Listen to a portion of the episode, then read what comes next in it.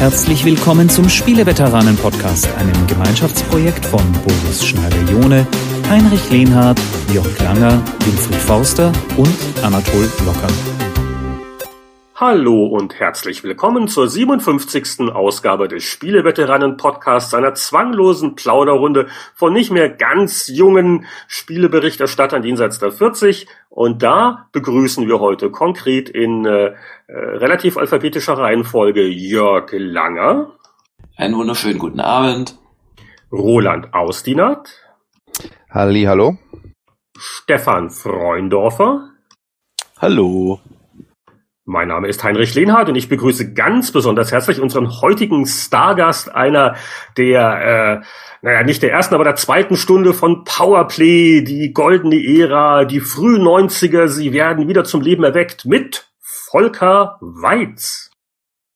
Hallo ihr Lieben, ich freue mich auch mal wieder dabei zu sein. ja, Volker, herzlich willkommen. Wir hatten vorhin schon kurz drüber geplaudert. Äh, irgendwie ist das wirklich dein erster Gastauftritt bei den Spieleveteranen, kann das sein? Ja, das ist so. Irgendwie bin ich immer durchs Rost gefallen. Keine Ahnung warum.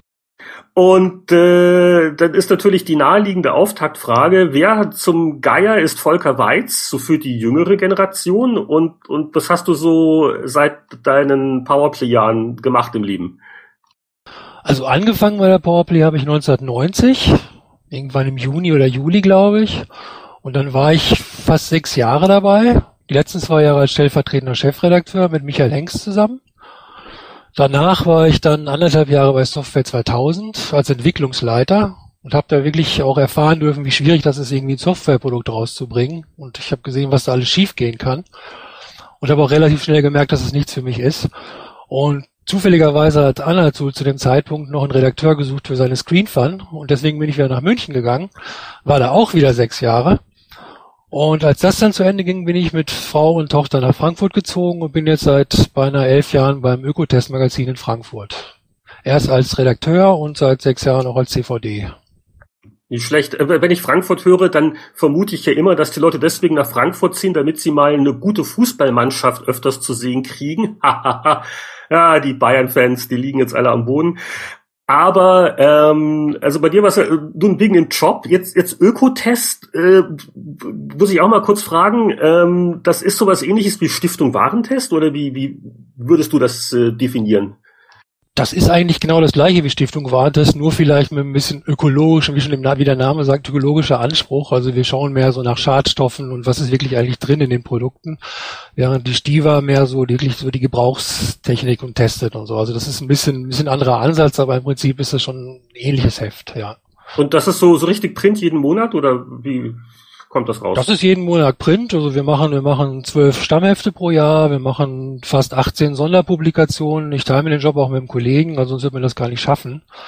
Also wir haben fast 30 Hefte im Jahr, die wir, die wir produzieren. Wow. Und das ist schon eine ziemliche anspruchsvolle Arbeit, ja, kann man schon sagen. Nicht schlecht. Ähm, das heißt, ihr hattet nichts mit dem Rittersport Haselnuss Duftstoff Schokoladenskandal zu tun. Das war die Stiftung Warentest, oder? Das waren die Kollegen in Berlin, ja. Aber normalerweise sind die immer die Bösewichter, aber diesmal waren es die Kollegen in Berlin. Und äh, äh, eine Frage von mir noch, dann dürfen auch die anderen mal was sagen. Was ist jetzt der wesentliche Unterschied zwischen einem, sagen wir mal, Amiga-Spieletest und einem äh, Ökotest für den, für den Redakteur? Was ist da zu beachten? Ja, also man bekommt nicht gleich irgendwie eine einstweilige Verfügung von irgendwelchen großen Firmen irgendwie aufs Auge gedrückt. Also das, das Ganze war vielleicht ein bisschen entspannter, doch. Das kann man schon sagen. Also der Umgang zwischen Industrie und Tester ist also im Spielebereich schon deutlich lockerer gewesen, als das, was wir jetzt im Moment haben. Also da muss man schon ganz genau aufpassen, was man macht und sich da auch rechtlich absichern und am besten vorher noch mit diversen Rechtsanwälten sprechen und ja, also es ist deutlich, es ist einfach erwachsener, das Ganze. Es ist also weniger Spaß und viel mehr erwachsenes Arbeiten. Trauriges Schweigen. Ja, ich, ich kann noch eine halbe Stunde weitermachen. Ich wollte mal einem Kollegen mal eine Gelegenheit geben, da mal eine Frage zu stellen. Erwachsenes Arbeiten hat uns irgendwie fertig gemacht, ne, Volker? Aber, spiel ja. aber spielst du eigentlich noch, Volker, oder bist du voll aus dem Thema raus? Also ich bin relativ weit aus dem Thema draußen. Ich habe natürlich mein iPad, wo ich dann auch irgendwie meine so die aktuellsten Spielchen drauf mal anzocke oder auch mit meiner Tochter mal irgendwie auf dem, auf dem Gameboy was spiele. Aber so richtig im Thema drin bin ich nicht mehr, nein.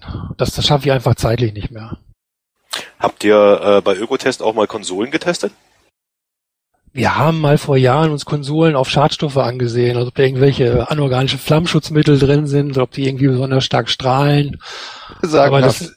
das, das ist eigentlich nicht so unser, unser Hauptberitter, weil also Spielekonsolen, nein, nein, also eigentlich nicht. Äh, was war denn das ungewöhnlichste Produkt, was du testen musstest in deiner Ökotest-Karriere bisher? Also man stumpft eigentlich ziemlich ab. Ich habe äh, Kinderhöschenwindeln getestet, ich habe Gesichtscremes getestet, ich habe äh, Heckenscheren getestet. Also es gibt eigentlich nichts, was ich noch nicht getestet Das habe. klingt gefährlich.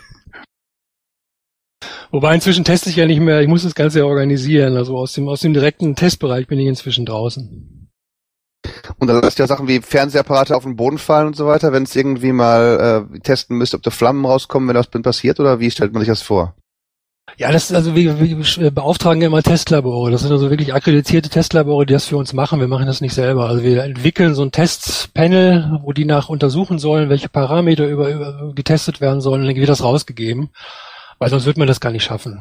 Also man muss ja immer, hatte man einen Vorlauf von zwei, drei Monaten, gibt das dann an die Testlabore raus. Die testen die Sachen, man bekommt die Sachen zurück, die, die Infos, muss die dann aus, auswerten und dann vernünftigen Artikel draus machen. Das geht aber dann relativ stark nach äh, ja quantitativen Gesichtspunkten, also oder quantifizierbaren. So ist es ja, ja. Also man muss es wirklich alles belegen können. Aber so, also so Benutzung von Gegenständen oder Gesichtscremes oder ob die einen wirklich zehn Jahre jünger machen, das lässt sich dann nicht irgendwie da einbringen, sondern es geht äh, ganz stark faktenbasiert um Schadstoffe und Wirkstoffe oder behauptete Wirkstoffe. So ist das. Also ich würde sagen, 80 Prozent ist das so, dass wir wirklich nach, nach Wirkstoffen testen, weil Nutzen oder was wirklich, was ich irgendwie, äh, wie gut die Produkte wirklich sind oder ob sie wirklich wirken, das kann man ja relativ schwierig testen. Also da müsste man wirklich dann ein Panel von, von ein paar hundert Leuten, damit das auch statistisch irgendwie relevant ist, aufbauen und das ist eigentlich nicht zu leisten in der Kürze der Zeit und auch mit den finanziellen Mitteln, die wir haben. Aber jetzt mal bös gesagt, äh, wäre es, wenn ich eine gute Note bei euch haben möchte mit meinem Produkt, weiß ich nicht, äh, Katzenbeißknochen, äh, müsste der ökologisch wertvoll sein, aber ob er der Katze schmeckt, das wäre nicht so wichtig. Also nur um es zu kapieren. Das ist schon wichtig. Also wo das möglich ist, versuchen wir das natürlich auch zu testen. Aber primär schauen wir schon nach den Schadstoffen. Deswegen Um heißt auch es ja auch bisschen von der- Ökotest, ne? Um uns auch von der Stiftung Warentest ein bisschen zu, zu abzusetzen. Und äh, reagieren die Hersteller dann auch langfristig, wenn ihr Sachen beanstandet oder gucken die eher, dass sie dann, keine Ahnung, das Produkt nicht mehr so sehr bewerben oder also wie, wie, wie groß schätzt du da euren Einfluss ein auf tatsächlich die, die, die großen Firmen, die die Produkte dann nach Deutschland bringen? Also wir haben fast bei allen Produkten, die wir testen, sehr guten Rücklauf von den Firmen, die auch vorbeikommen und mit uns reden und sich fragen, was sie besser machen können und wo wir da unterstützen können. Also das, das sollte man nicht unterschätzen, was man da für eine Wirkung hat. Ist ja fast wie bei uns. Das ist ja auch so, dass das Ökotest-Label, was auf den, wenn das auf den Produkten steht, das ist ja durchaus auch ein Verkaufsargument. Also ich, ich weiß auch aus meinem Bekanntenkreis, die Leute schauen da schon drauf. Gebt ihr auch Wertungen dann dafür oder ist es einfach nur ein äh, so Motto, so wie bei Spieletests, gibt es eine 100er Wertung, 90% ökologisch wertvoll oder Wir haben die Schulnoten, ne? Also es geht von, von ungenügend bis, äh, bis sehr gut.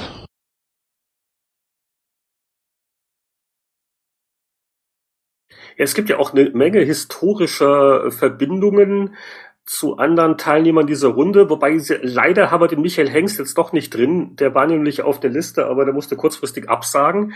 Ich hätte ja gerne jetzt ein paar ähm, Insider-Anekdoten euch entlockt, als ihr da gemeinsam die, die Chefredaktion eine Zeit lang gemacht habt bei der Powerplay. Äh, wie, da, da, da habt ihr euch immer gut vertragen und oder wie war das? Wir haben uns sehr gut vertragen, doch. Also wir waren ja damals auch ziemlich eng, eng befreundet und es war ein, war ein cooles Team. Also es hat Spaß gemacht. Es war ja so in der Zeit, als Anatol und, und Heini und Winnie dann nachher gegangen, äh, Martin und Winnie gegangen sind. Und wir haben den Laden dann eigentlich übernommen. Und das haben wir auch so für zweieinhalb Jahre gemacht. Und dann merkte man aber schon langsam, dass man so nicht mehr so den Support hatte von dem Verlag, von und Technik damals. Michael hat sich dann auch irgendwie anders orientiert. Er ist ja zu Bomico gegangen, auch nach Frankfurt. Und das war auch so die Phase, wo ich mich dann langsam abgesetzt habe und zu Software 2000 gewechselt bin. Aber in der Phase davor, es war so eine gute Zusammenarbeit und wir haben viel Spaß gemacht. Habt. Was, was hast du produziert äh, bei Software 2000? Also unter meiner Ägide haben wir einmal den Formel 1 Manager gemacht und den Bundesliga Manager Professional. Das, ihr werdet euch sicher noch dran erinnern, das war ein ziemlich verbacktes Produkt und da haben wir ziemliche Probleme mit gehabt. Da gab es aber, glaube ich, reichlich verwackte Produkte mit Problemen bei Software 2000. Sage ich jetzt, sage ich jetzt nichts zu. Das ist Jetzt, jetzt gib uns mal hier die Insider. ja auch nicht mehr. Äh, Gib uns mal die Insider-Story mit, mit solchen Bug-Releases. Ist es, ist es dann wirklich so, dass die Sachen deswegen so fehlerhaft rausgekommen sind, weil der Publisher gesagt hat, an dem Tag muss das ausgeliefert werden, wegen äh, den Orders von irgendwelchen Kaufhäusern. Wir brauchen die Kohle. Mir ist egal, was auf der Diskette ist, raus damit. Ist das ungefähr richtig? Das hast du völlig auf den Punkt gebracht. Also bei so einer kleinen, bei so einer kleinen Firma, die wirklich von einem Produkt lebt, äh, muss es dann auch wirklich auf den Punkt draußen sein. Dass man sich dabei selber irgendwie ins Knie schießt, ist eine andere Geschichte. Weil wenn das Produkt dann wirklich sich nicht dreht oder wenn es so verbuggt ist, dann passiert das, was danach auch passiert ist. Ist ja vor allen Dingen die, die, in den 90ern, äh, das war ja noch eine Periode, wo man eben nicht mal schnell den Patch downloaden konnte. Ja, also da, das war ja noch ein Riesendrama mit, mit Patch-Disketten und so, oder äh, wenn ich das richtig in Wir Erinnerung hatten, habe. wir hatten da eine Kopiestation und mussten dann die einzelnen Disketten irgendwie hunderte Male, tausende Male kopieren und per Post rausschicken mit Frankiermaschinen und so. Also das war wirklich eine richtige Aktion. Wahnsinn. Also das, das ist ins Geld gegangen.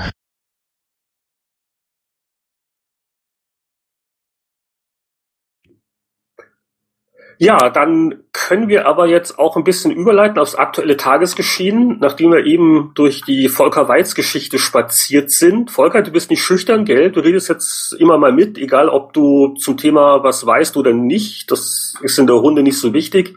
Ähm, Okay, ich sage einfach so, was mache ich. Okay, gab es irgendwelche spannenden äh, Erlebnisse, Reisen, Industrieevents in den letzten Wochen? Ja, der Kollege Jörg und ich waren beide auf der GDC vor, vor drei Wochen hier in San Francisco und dieses Mal war wirklich so viel zu tun und so viel los. Ich habe ihn nur einmal ganz kurz gesehen, wie er sich heldenhaft mit einer Kamera bewaffnet in einem Vortrag nach vorne gekämpft hat, ein Bild zu machen von den, von den Rednern. Aber dann Oh. habe ich ihn nie wieder gesehen. Dann, dann, bist du mir, dann habe ich gedacht, Mensch, Jörg, Mist, wo kriege ich ihn zu packen?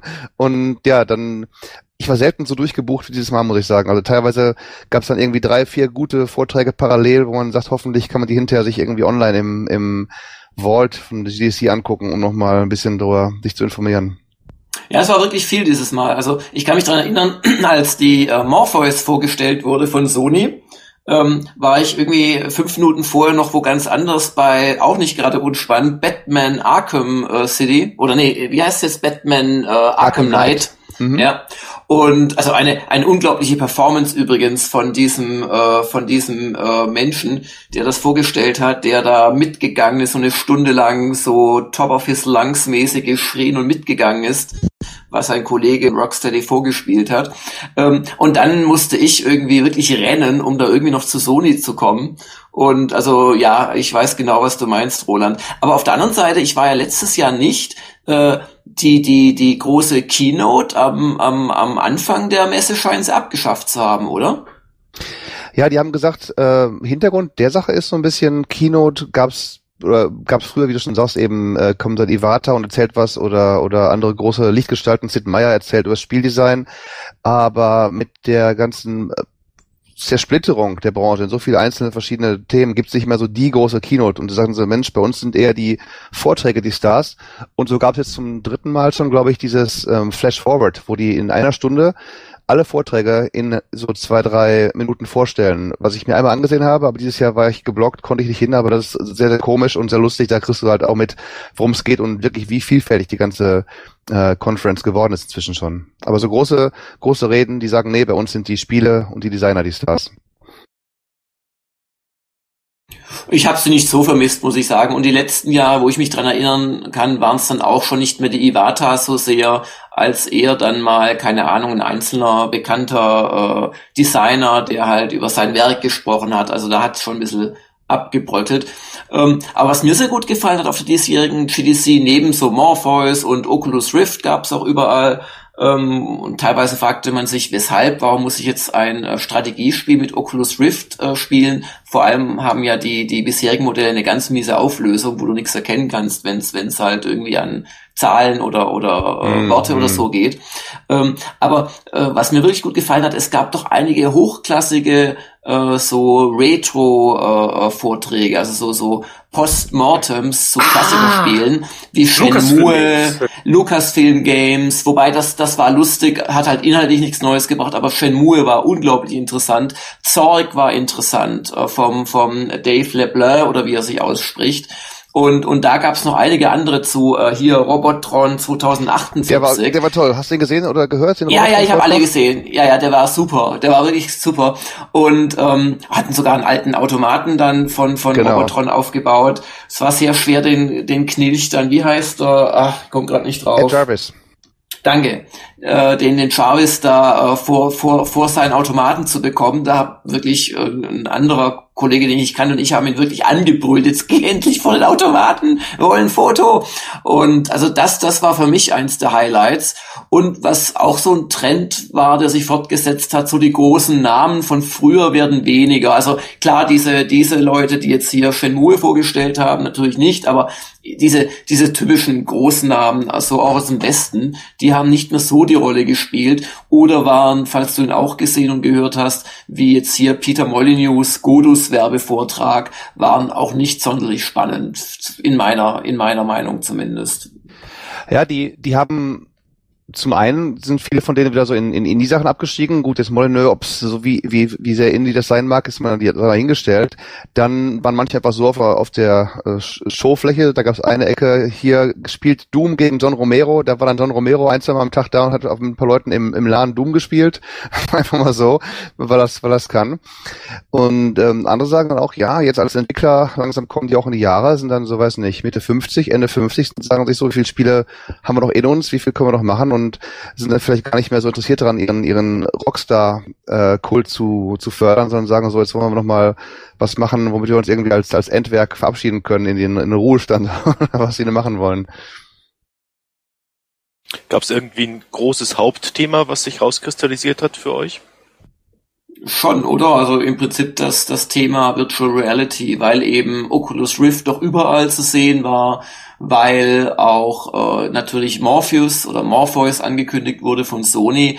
Und, und es ist ja spannend, was danach passiert, um vielleicht noch zu einem anderen Thema überzuleiten, denn eins war, war klar, also als, als Morpheus angekündigt war, ähm, war Oculus Rift auf einmal so ein bisschen der kleine, der kleine äh, chancenlose vom vom Lande, weil natürlich jeder weiß, ähm, es ist was anderes, ob da ein großer Plattformhersteller, der halt nach wie vor wirklich weltweit sehr sehr groß ist und auch Dinge in den Markt drücken kann, auf einer Hardwarebasis so ein äh, Virtual Reality Ding veröffentlicht oder ob es eben wie Oculus Rift dann doch eher die Bastler sind, egal wie viel Geld sie eingesammelt haben über Kickstarter. Und das, das, das haben einige Kollegen, auch mit denen ich gesprochen habe, in die Richtung so kommentiert.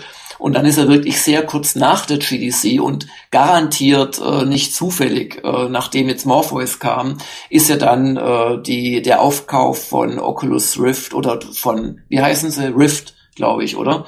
Oculus ähm, VR heißt. Oculus VR, vielen Dank, Stefan ähm, ist er dann durch Facebook ist er dann äh, äh, verkündet worden und sofort hat sich die Story wieder geändert, weil aus dem kleinen Bastler, der es geschafft hat, hier die die äh, It-Softwares dieser Welt zu begeistern, ist über Nacht ein Bösewicht geworden, der quasi die Kickstarter-Spender ausgenutzt hat und mit deren Geld quasi dann sich von Facebook hat kaufen lassen. Habe ich es ungefähr so wiedergegeben, wie es in der öffentlichen Fanmeinung äh, gespielt wurde?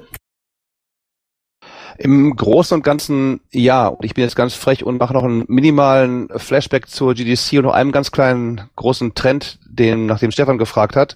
Ähm, was ich spannend fand, ist, dass du jetzt die Unreal Engine und die, äh, die kriegst du jetzt für 20 Dollar im Monat im Abo. Heißt also, du zahlst keine großen Millionenbeträge mehr, sondern sagst so, jetzt will ich ein Spiel machen, bin Indie-Designer oder Profi-Designer.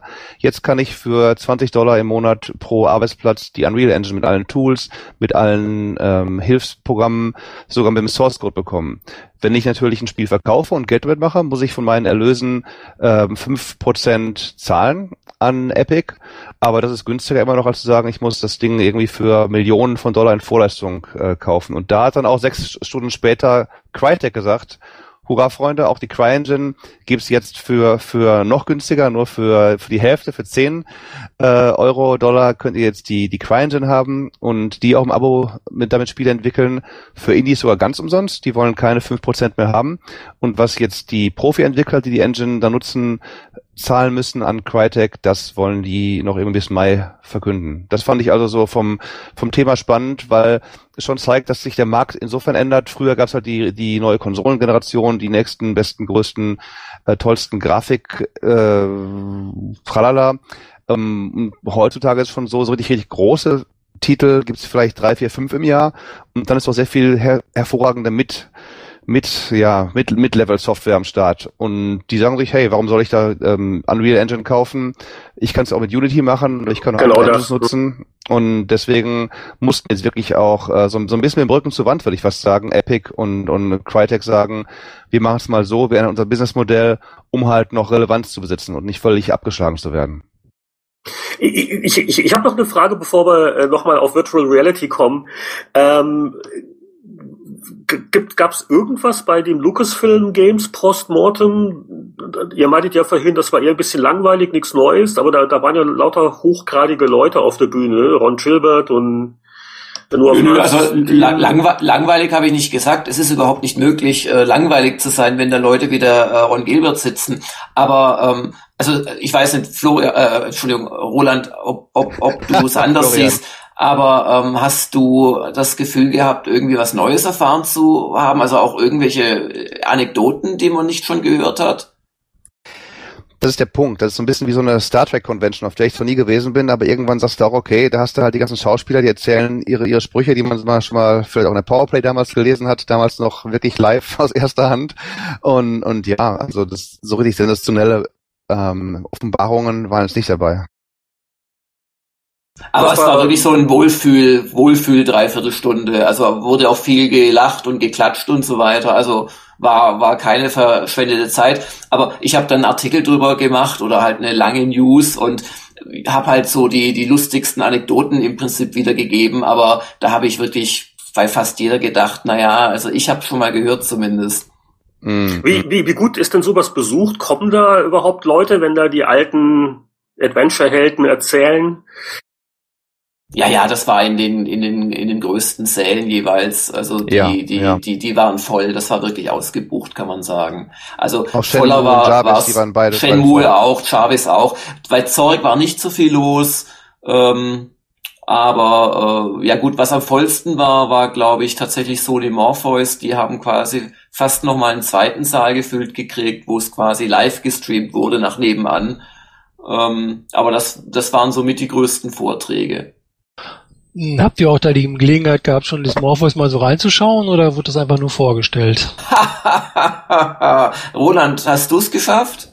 Ich habe eine traurige Geschichte zu berichten. Also äh, Kollege Hartmut Gieselmann von der CT, den ich grüße an dieser Stelle, der hat sich am äh, ersten, die haben gesagt, kommt Leute, kommt am nächsten Tag an unseren Stand, ihr könnt es ausprobieren. Die Sache hat aufgemacht, ich glaube um, um neun oder zehn. Er hat sich also um halb acht hingestellt vor die Halle, war also quasi in der Schlange für Morpheus der Dritte, voller Begeisterung, sich, hurra, ich kann es aufsetzen und spielen.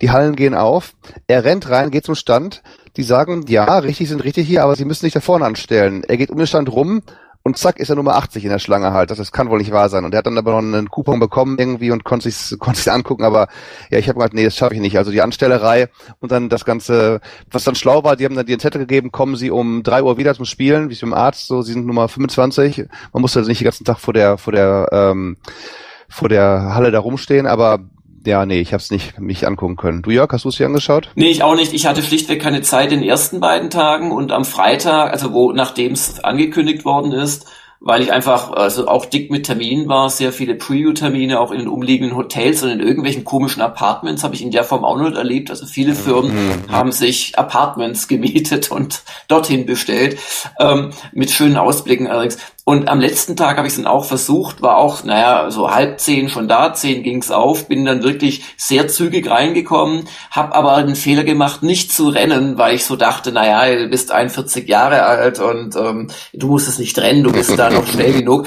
Und dann fünf oder sechs Leute vor mir war es dann wieder zu Ende. Also oh, hätte ich, oh hätte ich, wäre ich gerannt, wäre ich nicht so, weiß ich nicht, arrogant gewesen oder hätte es falsch eingeschätzt, äh, hätte es geklappt, aber so hat es halt nicht geklappt. Und das, also es waren wirklich Szenen, wie wenn bei einer äh, Boygroup die, die, die Stadiontüren aufgehen und die Mädels nach vorne rennen. Also wie ich es mir vorstelle, ich war natürlich noch nie in einem Stadion, wo eine Boygroup spielte, aber das war wirklich...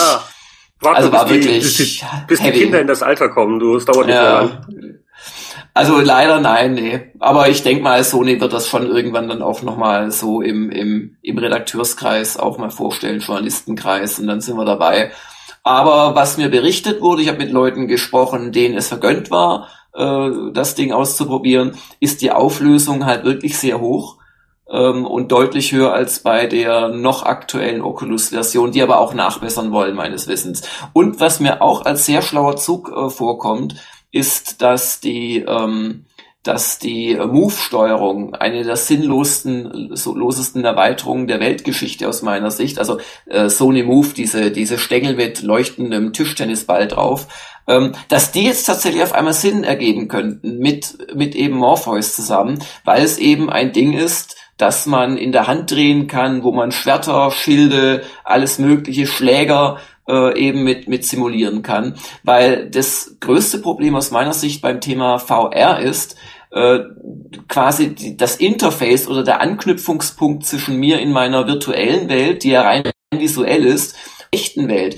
Ich habe da zum Beispiel, ich hatte auch das, also es war wirklich ein schöner Termin, ich hatte das Glück mit dem äh, David Braben, äh, auch in irgendeinem Hotelzimmer ähm, Elite Dangerous zu spielen und die hatten da wirklich einen, einen tollen Flightstick mit Throttle und tausend Knöpfen hingestellt und eben Oculus Rift und alles mögliche. Nur ähm, du musst halt wirklich erstmal irgendwie an den Joystick kommen, wenn du das Ding aufhast. Du siehst ja nichts mehr. Und ähm, das ist, glaube ich, der Knackpunkt bei diesen ganzen VR-Geschichten. Wie verhindere ich, dass ich vom Sofa falle in meiner Aufregung? Wie komme ich überhaupt ans Gamepad dran, statt dass ich das Wasserglas runterschmeiße, das vor mir auf dem Tisch steht? Und ich frage mich ja wirklich, warum noch keiner drauf gekommen ist, dass man einfach eine Kamera nach vorne auf die Brille noch setzt und wenn man möchte oder zuschaltbar, hat man so halbtransparent in seine Umgebung, weil ganz ehrlich, also man wird Teile seiner Wohnzimmereinrichtung zerstören, wenn man die Dinge aufhat. Ich, ich, ich sehe schon eine große Ökotest-Titelstory-Gestalt annehmen, oder Volker? Also ich könnte mir vorstellen, so Final Fantasy mit VR-Brille, das ist also durchaus mein Ding. Also es wäre zumindest für mich ein Argument, mir mal die PS4 anzuschaffen. Also ich bin ja derjenige, der total kalt gelassen wird von diesem ganzen Virtual Reality Schwachsinn. Ähm, wer, wer, wer kann mich denn hier überzeugen? Äh, wer, wer hat denn sonst noch Demos genossen? Ich, ich bin halt sehr skeptisch, einfach wegen dem Aufwand. Ähm, wir, wir haben ja schon gesehen, wie das ganze Thema 3D-Gaming vor ein paar Jahren total implodiert ist, ähm, jetzt in 3D spielen, weil, mein Gott, wozu soll ich mir eine, eine Brille aufsetzen und dann noch Kopf hier riskieren? Es ist, das ist einfach nicht wert. Was ist jetzt bei Virtual Reality anders? Und wie gesagt, also ich, ich habe die frühen 90er erlebt mit äh, den Helmen von damals und Virtual Boy. Ich bin da etwas äh, voreingenommen ich kann dich verstehen, Heinrich. Auch ich habe in den 90ern diese äh, Videospielautomaten, die es für ein, zwei Jahre gab, wo man in so einem Ring drin stand und eine, eine Brille auf hatte, die ganz krude Optik, die gezeigt haben, äh, miterlebt. Und ich war auch super skeptisch, auch weil ich selber Motion Sickness habe bei manchen Sachen und da gefährdet bin. Ähm, aber ich habe eben E-Valkyrie ausprobiert auf der Gamescom letztes Jahr und es war ein Erlebnis, das drei Minuten lang das einen wirklich umgehauen hat und das einen auch eine Richtung zeigt, in, in die äh, Spielen oder überhaupt äh, der Gebrauch äh, des Internets oder moderne Entertainment-Formen irgendwo äh, hingehen kann und das sich anders anfühlt als plumpes 3D. Ja, und also auch jetzt nochmal zum Thema Elite Dangerous es gibt dir echte Vorteile. Denn du kannst wirklich, da geht's ja drum um Dogfights und, und den Gegner treffen und er trifft dich nicht. Und es gibt dir wirklich spielerische Vorteile, wenn du in der Lage bist, wirklich mit dem Kopf nach oben zu gucken, während du ja gleichzeitig weiterhin alles steuerst und nicht, wie ich es zum Beispiel in der Redaktion machen muss, wo ich am Flightstick dann mit diesem wie heißt denn dieses Ding, dieser, dieser Hubbel obendrauf bei Flugsimulationen? Coolie-Head. Ja, danke. Vielen Dank. Mit dem Coolie-Head und einer gleichzeitig gedrückten anderen Taste irgendwie dann den, den Blick zu ändern. Nee, du guckst wirklich total fließend im Raum dich um und siehst, wo fliegt der Gegner. Das als ein Beispiel. Und ich glaube auch, diese VR-Geschichten sind halt wirklich vor allem für solche Weltraumspiele gemacht, weil da passen sie einfach perfekt. Aber ich schätze auch bei, bei Shootern werden sie gut kommen. Bei einem Strategiespiel, ehrlich gesagt, wird's mich eher nerven. Das macht schlichtweg keinen Sinn. Bei Adventures kann ich mir noch vorstellen. Also ich habe mit der Jane Jensen gesprochen und die meinte, nee, sehr spannend. Dann können die Leute sich in meiner Welt, in den Räumen quasi richtig bewegen. Was ist daran verkehrt? Also ich, ich, ich denke, da wird schon einige Sachen geben, aber bei einem gebe ich dir natürlich recht. Also das ist alles sehr kompliziert und ehrlich gesagt, wir sind, glaube ich, viele von uns sind Brillenträger. Das ist nicht so wirklich angenehm bislang. Man hat Angst, sich seine Brille kaputt zu Ah, machen. da würde ich einhaken wollen. Da würde ich einhaken wollen. passt weil, nicht ganz, ja. Ähm, Kollege Gieselmann ist auch Brillenträger und der sagt also bei der VR, äh, bei dem bei dem ähm, Morpheus, der dann aufgehabt hat, trotz seiner Anstellungsschwierigkeiten da, ähm, da passt die Brille ganz gut runter eigentlich. Und das Ding sitzt auch bequemer als jetzt dieses Taucherbrillengefühl von der von der Rift. Da ist das Sony-Teil doch etwas zentraler auf dem Helm drauf, auf dem Helm, auf dem Kopf, auf dem Kopf drauf und gibt dir ein bisschen besseres Tragegefühl. Was du eben meintest, Jörg, mit den, mit den, du warst oder Heinrich, mit den Kontrollen, die man nicht mehr sehen kann, weil du halt die Brille auf hast. Ähm, da habe ich die Woche drauf, da war ich nach der GDC auf der GPC, der GPU Technology Conference äh, von Nvidia. Die hatten eine Demo, da hat einer auch mit, mit einer Rift was gemacht und wenn er nach unten geschaut hat, dann haben die quasi seinen Körper dargestellt, beziehungsweise das, das Gamepad, was er dann gesehen hat. Also nicht unbedingt jetzt, welche Knöpfe er gerade drückt, oder das, das vielleicht auch sogar, ich bin nicht mehr sicher, aber dass du wenigstens sehen kannst, okay, ich halte was in den Händen. Ähm, die hatten eine andere Anwendung von einem französischen, von, von Renault, einem Entwicklungsleiter, die haben eine Fahrsimulation. Die hatten te- teilweise auch mit Brillen gemacht damals, erst mit VR-Brillen, Brillen. Und äh, dies geht deswegen gut, sagt er, weil die Sachen bewegen sich, du bist im Auto drin und du bist nicht selber der, der sich bewegt. Also Motto, du fliegst mit, mit einem, mit einem Elite-Raumschiff, du fliegst, du fährst mit einem Rennwagen, du hast einen Flugzeugsimulator. Das ist einigermaßen glaubwürdig, weil ist ja auch im Zug so, du sitzt im Zug, gegenüber fährt ein Zug vorbei, der bewegt sich, du denkst, du bewegst dich. Aber wenn du halt ein Spiel hast, wo du rumläufst, wie in einem Adventure oder wenn du in einem, in einem, einem Shooter und so, da habe ich auch Probleme, die Haptik irgendwie zu kapieren. Also ich, ich laufe ja, ist dann so, aber wie, wie laufe ich wirklich halt nur nach vorne? Da ist so ein bisschen der Disconnect zwischen dem, ich bewege den Stick nach vorne und, und, und gehe nach vorne und so. Also da bin ich gespannt, was dir noch einfällt, um diese ganze haptische Feedback-Schleife ein bisschen besser zu, zu einzubauen. Ja, für zukünftige Generationen, die Jugend von, von morgen. Also ich, Ich, weiß habe nicht, übrigens, ich bin. ich habe übrigens die Theorie, dass Leute wie du, Heinrich, und wie die allermeisten Leute und die ganzen Normalos da draußen, dass für die das erst dann Thema wird, wenn sie eben nicht mehr eine Brille für teures Geld kaufen und irgendwo anstöpseln, äh, sondern wenn, wenn im Prinzip die Brille das Gerät ist. Also wenn, wenn, wenn da alles drin ist irgendwie. Also ich glaube dann, wenn das dann zu einem gescheiten Preis erscheint, kann sich das schon durchsetzen. Wobei wir von, glaube ich, dann die Kurve jetzt kriegen nochmal zu dem Thema Facebook, denn das ist halt just etwas, was so ein Unternehmen, das auf Geld wohl nicht zu achten braucht, ähm, natürlich verwirklichen könnte, dass sie etwas, was sie kontrollieren, halt mit aller Macht in den Markt drücken zu einem weit unter Herstellungskosten befindlichen Preis zum Beispiel. Und welche Ja, aber ja, denken Motive. Was, nee, nee, was, was die machen wollen, Facebook, die haben ja erstmal an Spielen wenig Interesse. Äh, was hier in den USA schon läuft teilweise, sind Experimente mit VR von Läden. Motto, du hast dann deinen, äh, da hat Walmart schon Experimente gemacht, deinen, deinen äh, virtuellen Supermarkt. Motto, ich gehe auf Amazon, kann mir halt Bilder angucken, klar. Aber wie viel cooler wäre es, wenn ich halt mit meinem, mit meinem VR-Helm durch äh, die Ladenregale durchgehen kann und ich kann mir dann Gegenstände angucken von mehreren Seiten. Doch, gibt's wirklich. Müsst ihr mal euch Okay, mal angucken. okay. Das ist hochinteressant. Und deswegen ist Der, Facebook der, auch interessiert große, daran. Das zu machen. Nicht nur sehr, sehr wegen der Spiele, sondern zu sagen, wie kann ich das zum Massenthema machen? Wie kann ich damit eben maximale Kohle machen mit, mit, mit einem 3D-Helm? Ist das Coole am heutigen Online-Shopping nicht, dass es so viel schneller geht und man eben nicht irgendwelche Gänge runterläuft oder erstmal sich orientieren muss, um rauszukriegen, wo jetzt die, die Suppen sind und, und wo die, die Haferflocken Andererseits scheint es aber so zu sein, dass 90 Prozent der Zalando-Käuferinnen den Kram erstmal wieder zurückschicken und äh, fünfmal, bis sie das Richtige in der Hand haben. Also ich denke schon, dass es da Anwendungsgebiete gibt. Das, was, was ist Zalando? Ah, ach so, das ist hier in Deutschland ganz großes äh, Online-Versandhaus für Schuhe und und tralala. Also Schuhe kauft man auch nicht online. Die geht man in den Laden und die probiert man an. Und das kriege ich auch mit Oder in einem virtuellen Laden, Heinrich. Ja? Mhm.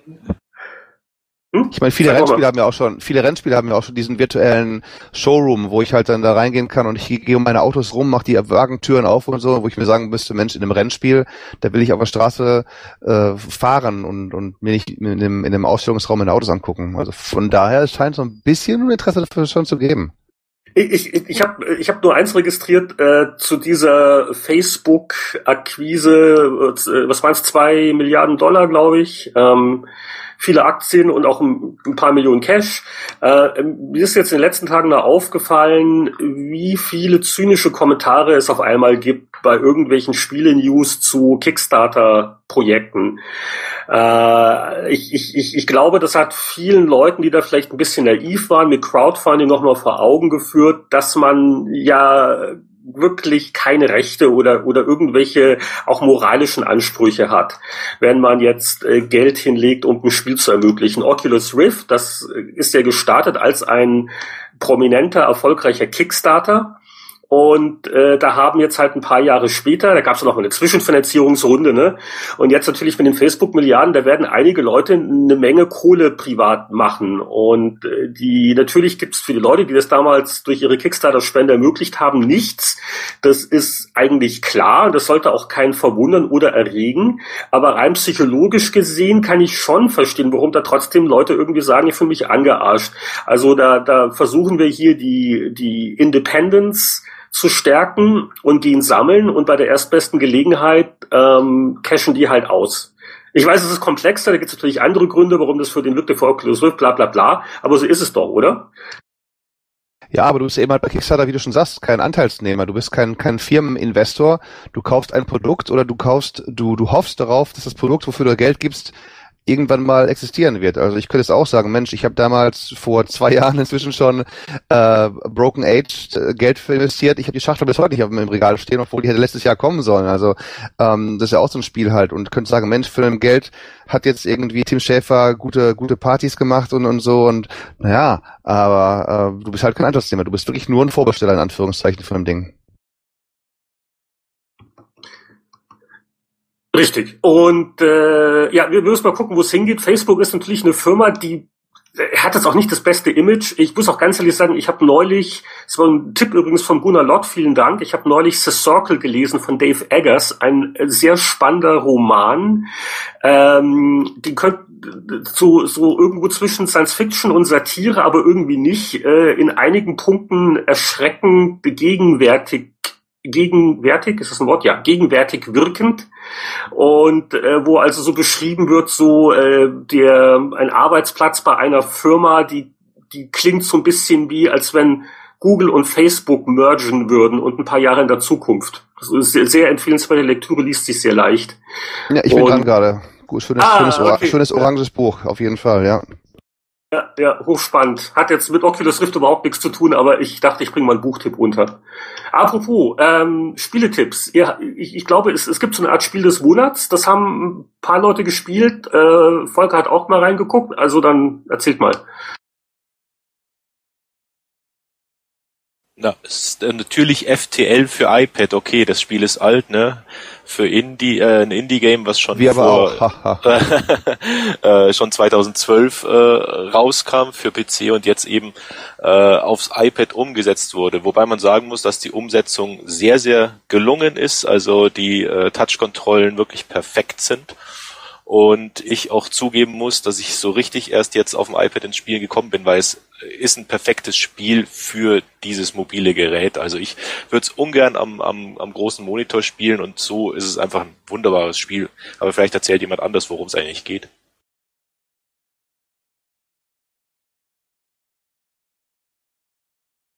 Vollkommen. Ja, dann mache ich das gerne mal. Also FTL Faster Than Light ist im Prinzip äh, ein, ein, ein Rogue im Weltraum. Nur läuft man nicht durch Dungeons mit einem kleinen Zeichensatzhelden, sondern man äh, fliegt mit einem Raumschiff, das von einer kleinen Crew bevölkert wird. Und ähm, es gibt verschiedene Rassen und es gibt verschiedene Stationen auf dem Schiff, wie Schilde, wie Antrieb, wie äh, Steuerkanzel. Und man macht praktisch in so einer kleinen ja, Galaxie macht man so Sprünge, Hyperraumsprünge zu äh, bestimmten Systemen und jedes Mal wird quasi ein Zufallsereignis einem dargestellt. Und das ist oft ein Kampf gegen Rebellen, die einen verfolgen. Manchmal findet man auch einfach neue Rohstoffe oder muss, muss eine Entscheidung treffen. Und das Faszinierende daran ist halt einfach, dass jede Partie anders ist dass es Permadeath gibt, das heißt, wenn die Schilde unten sind, wenn der letzte Hitpoint des Rumpfs zerstört ist, dann sind die letzten zwei Spielstunden einfach futsch. Und ähm, wenn man es tatsächlich schafft, bis zum achten Level zu kommen, dort wartet dann das Rebellen äh, Flaggschiff, das die eigene Basis angreift. Das muss man dann zweimal besiegen, dann hat man quasi einen Durchgang gewonnen. Dann ist es natürlich ein unglaubliches Hochgefühl, weil oft verliert man, obwohl man das Spiel schon kennt, schon im zweiten Sektor irgendwie sein Schiff oder man sieht einfach, äh, man kommt auf keinen grünen Zeig mehr und muss neu starten. Und dazu gibt es eben verschiedene Raumschiff-Layouts und Taktiken. Zerschießt man erst die Schilde, teleportiert man Crewmitglieder aufs fremde Schiff. Was macht man gegen Feinde? Äh, macht man einfach die Raumschifftüren auf, um Feuer zu bekämpfen und so weiter und so fort. Und das macht so das Faszinosum aus. Und ähm, jetzt ist eben die iPad-Version erschienen und zeitgleich die Enhanced Edition, die ist auch kostenlos für die Besitzer der alten PC, Linux und ich glaube Mac-Version gibt.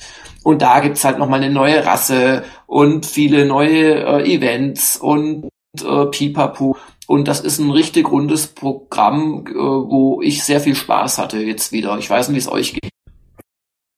Also was mir noch fehlt dabei, ist vielleicht eine Version, die man auch abspeichern kann und wieder neu laden, weil ich finde das so absolut frustrierend. Ich habe es noch nie über eine zweite Raumsektor rausgeschafft und dann, wenn man das irgendwie 30, 40 Mal versucht, dann, dann reicht es irgendwann mal. Also ich finde es einfach zu bockhart. Aber äh, spielst du es auf dem PC, weil da kannst du einfach äh, auf, auf Teilbrowser-Ebene die Spielstände kopieren. Und nee, das habe ich jetzt auch auf dem Pad gespielt. Ah, okay. Nee, auf dem iPad wüsste ich nicht, wie das geht, ja.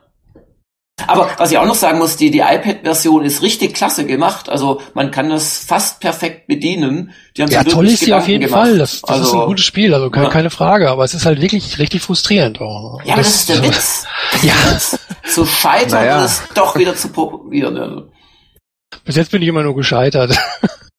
Jetzt, jetzt, jetzt könnte ich ja noch ein bisschen was zu Dark, äh, Dark Souls 2 erzählen, aber ich glaube, da habe ich vom letzten Mal noch genug Kommentare abgekriegt. Scheitern macht Spaß. Ja, also ich finde es FTL auch, auch nicht den Superstar der Indie-Spiele. Also nach, nach so fünf, sechs Stunden an einem Wochenende reicht's mir dann wirklich wieder für einen Monat, weil es ist halt dann doch äh, repetitiv und es ist zwar jedes Mal ein neuer Ablauf, aber im Prinzip die, die Elemente sind immer dieselben und auch die Strategien, die du im Kampf hast gegen halt verschiedene Gegnertypen, ändern sich jetzt nicht so wahnsinnig. Aber ich muss echt sagen, also das, das, das macht schon eine Zeit lang echte Freude. Und wie gesagt, also bis man einmal durchspielt, ist man schon so anderthalb Stunden bis zwei Stunden beschäftigt, wenn es gut läuft. Und dann halt im letzten Moment zu scheitern, das tut besonders weh und das, das ist dann halt der Kick. Und man schaltet sich, wie gesagt, neue Raumschiffe frei oder jetzt gibt's ein, gibt's glaube ich auch wieder mit der neuen Rasse gibt's auch wieder was Neues oder man macht die, man äh, schaltet das Stealth-Schiff frei oder solche Geschichten. Also ich kenne Leute, die haben das hunderte von Stunden gespielt es ist halt ein Roguelike und äh, Roguelikes sind halt oft auch Spiele, die man relativ ziellos vor sich hin datteln kann im Endeffekt. Äh, ich versuche ein bisschen aufzuleveln, ich, ich versuche ein bisschen auszuprobieren und wenn ich draufgehe nach einer Stunde oder sowas, dann gehe ich halt drauf und versuche es irgendwann wieder. Äh, ich glaube, das ist so ein Grundkonzept, dass man sowieso nicht stringent durchspielt. Ja, wobei du hast halt bei dem wirklich diese Handlung, dass du äh, in diesen achten Bereich kommen musst und dort das Schiff äh, ähm, abschießen. Und das gibt dir, wenn du es kennst, schon relativ stringent vor, was du machen musst. Du weißt halt einfach, wenn ich bis dahin nicht mein Schiff ziemlich ausgebaut habe, die Schilde auf dem vierten Level, also auf dem höchsten gemacht habe und so und keine gescheiten Waffen gefunden habe, dann kann ich es im Prinzip neu starten. Und, und dadurch finde ich die Versuchung doch sehr groß, es halt bis zum Ende zu spielen, was aber da wirklich auch schneller geht als bei einem typischen Rogue, weil, also weiß ich nicht, bei einem echten Rogue, da kannst du viele Stunden unterwegs sein, bis du mal, also wenn du jemals den untersten Dungeon Level überhaupt siehst bei den Dingern. Da ist das FTL schon ein bisschen, äh, ja, zügiger bei der Sache, finde ich. Ja, wo wir gerade bei den Spielen sind und wir haben auch noch eine Powerplay, die wir anblättern wollen, dann äh, gehen wir noch mal kurz durch die Runde. Was wurde denn sonst noch gespielt? Äh, Volker, du hast mal erwähnt, dass du auch gerne mal bei Good Old Games dir auch mal ein paar alte Sachen wiederholst oder gab es da noch irgendwelche Spielerlebnisse in letzter Zeit? Ja, wenn mich die Nostalgie überkommt, dann lade ich mir da schon irgendwie, was weiß ich, Fallout 2 runter oder Ultima oder was auch immer. Aber im Moment spiele ich halt sehr intensiv auf dem iPad das Lords of Waterdeep. Das ist eigentlich ein Brettspiel von Wizards of the Coast und da gibt's eine ganz schnuckelige Umsetzung von Playdeck für, fürs iPad. Und da ich immer auf der Suche bin mit für Leuten, die mit mir zusammen würfeln, meine Mädels machen das leider nicht, kann ich das jetzt alleine auf dem iPad spielen. Und das ist wirklich nicht schlechter Spiel. Und äh, bei den äh, Nostalgie-Sachen hast du schon gesagt, vor allen Dingen Rollenspiele? Da habe ich mir jetzt die ganzen alten Ultimas runtergezogen, die, die ganze Ultima 7-Reihe, Blackgate, Serpentine und so weiter, weil das ist eines meiner Lieblingsspiele. Und jetzt mit, mit dem Emulator kann man die auch auf schnelleren Rechnern spielen, also ich mag das ja gerne. Wie, wie, wie ist denn so bei dir dann der Wiedersehensschock? Also gerade so im PC-Bereich altern die Sachen ja nicht immer so vorteilhaft. Äh, Ultima 7 nach vielen Jahren Pause, was waren so die, die ersten Empfindungen, als du es dann wieder gespielt hast? Um Gottes Willen, wie sieht das denn aus? Also es ist unglaublich, was man damals toll fand und wie das heute aussieht. Kein 3D, kein gar nichts, äh, Adlib-Sound, wenn es gut geht und äh, Tastatursteuerung, aber das Design ist einfach genial. Also ich habe das Spiel geliebt und ohne Ende. Ich habe es, glaube ich, zwei, dreimal durchgespielt und ich sitze wieder dran. Also es hat mich wieder gefuckt. Also für dich ist das Siebener das Beste? Definitiv, ja. Okay, ich sehe, wir müssen irgendwann mal das Streitgespräch machen. Ultima 4 gegen Ultima 7. Da müssen wir mal so mal zwei auf Gruppen. jeden Fall. Avatar nee, ist das ihr vergesst Ultima 5. Also, Ultima 5 ist das größte ach. ever. Vier, vier war doch ein legalistischer, faschistischer, ich darf keinen Schritt nach links machen, wenn's Richard Garrett nicht möchte, Kram. Und fünf, fünf war das wahre Ultima. Sechs war auch nicht schlecht. Ich warte jetzt nur auf irgendeinen, der Ultima 8 verteidigt. Das, ich glaube, da kann man lange warten. Und Underworld war auch toll. Ja, Underworld war ja äh, ein Spiel für sich. Das war ja natürlich ganz ja, ja, klar. fantastischer 3D-Pionier. Ja, das war äh, das war ja, Ultima Underworld. Das war nicht schlecht, mein Lieber. Aber das ist, das ist auch ein gutes Beispiel. Ultima Underworld damals, oh, die Grafik und das ist, wenn du das heute anguckst, allein gerade im ersten Underworld, die Größe des 3D-Fensters, ja, das ist ja alles zu, zugekleistert mit äh, User-Interface, da hast du dann so eine, so eine gehobene Sonderbriefmarke, wo dann äh, 3D äh, stattfindet, aber. Gerade mal so ein Bierdeckel ungefähr, der sich ja, genau. So, hat sonst noch jemand was gespielt? Ja, ich habe runtergeladen immerhin schon und wollte eigentlich schon noch gespielt haben, um darüber zu sprechen. Uh, The Wolf Among Us, den dritten Teil, ist der ist runter äh, rausgekommen diesen Dienstag von uh, Telltale. Ganz großartiges Spiel. Teil 1, unglaublich. Das Beste, glaube ich, was Telltale gebracht hat in der jüngsten Vergangenheit. Ähm, der zweite war so ein bisschen ruhiger, also so fast wie bei einer TV-Serie, wo man sich die nach großen Action-Episoden sich alles ein bisschen beruhigt und sammeln muss. Und äh, Teil 3 sollte dann ein bisschen mehr in, in, in Drama und Dingsmus aus, ausarten. Ähm, und wer es noch nicht gespielt hat, ist quasi Story anhand oder ähm, ist ein alter ein Comic, der äh, sagt, die Märchenhelden, ähm, große böse Wolf, drei kleine Schweinchen, Dornröschen und so weiter sind alle aus dem Märchenland verschwunden, leben jetzt in New York der Neuzeit in einem Stadtteil namens Fabletown. Und wenn sie halt eben wie die Schweinchen keine Menschen sind, müssen sie für teuer Geld Drogen kaufen. Die Drogen wandeln sie in so einen äh, richtigen Menschen wieder um und so. Und es gibt eine Mordserie. Man selbst spielt den großen bösen Wolf und muss herausfinden, wer hinter der Mordserie steckt. Und schon bis jetzt was so, keiner ist wirklich der, für den er sich auszugeben scheint. Man denkt sich, oh, sind das, ist der Gute doch der Böse, ist der Böse doch der Gute und kann ich also sehr, sehr, sehr empfehlen. Für 25 Dollar oder 20 Euro gibt's alle fünf ähm, Folgen oder Episoden der des Spiels zu haben. Also Grafik-Adventure mit Action-Sequenzen, was man von Telltale kennt, da haben die ein gutes Händchen für die Jungs. Wo wir gerade bei Wurf Among Us sind, äh, das wäre noch ein Tipp vielleicht für den Volker, auch auf dem iPad äh, und Rollenspiel und äh, Retro auch noch. Äh, der Mick Schnell hat das gerade für, für uns auf Gamers Global äh, getestet. Ich habe es auch mal runtergeladen und eine Stunde gespielt. Ähm, äh, Lone Wolf, sagt euch das was? Nö. Spielebücher aus den Fantasy, 80ern. genau. Ja, Spielebücher, richtig. Steve Jackson Games. Ja. In dem Fall nicht Steve Jackson, sondern äh, der heißt irgendwie, wie heißt Livingston auch Ja, nicht. nee, nee, ja. auch nicht der, das ist quasi der, der dritte im Bunde. Ähm, lass mal schnell schauen, wie. Keine, das- dessen Name bei keinem Gedächtnis geblieben Joe. Devers, Joe Devers, Lone Wolf. Hm. Und ähm, das ist fürs iPad wirklich liebevoll gemacht. Das ist nicht nur äh, statt auf lese jetzt bei Seite 30 weiter, dass man halt klicken kann, sondern die haben das völlig neu programmiert und haben ein richtiges Rollenspielsystem dahinter äh, quasi noch angesiedelt mit Charakterwerten und Entscheidungen und auch richtigen Kämpfen, wo man in 3D-Grafik sogar, also farbiger 3D-Grafik, muss man bei so einem Spielebuch natürlich dazu sagen, ähm, so, so richtig so die Angriffe wählt und so auch geschickt ein bisschen beweisen muss und, und Quicktime-Events teilweise hat, macht einen wirklich guten Eindruck. Also vielleicht wäre das was für dich, Volker. Äh, Joe Devers Lone Wolf. Und das erste Kapitel ist kostenlos spielbar. Das zweite ist vor ein paar Tagen erschienen. Insgesamt sollen es wohl vier werden. Hört sich spannend an. Ja. Das ist genauso richtig für mich in der S-Bahn. So eine halbe Stunde mal eben reindaddeln. Ja. Perfekt.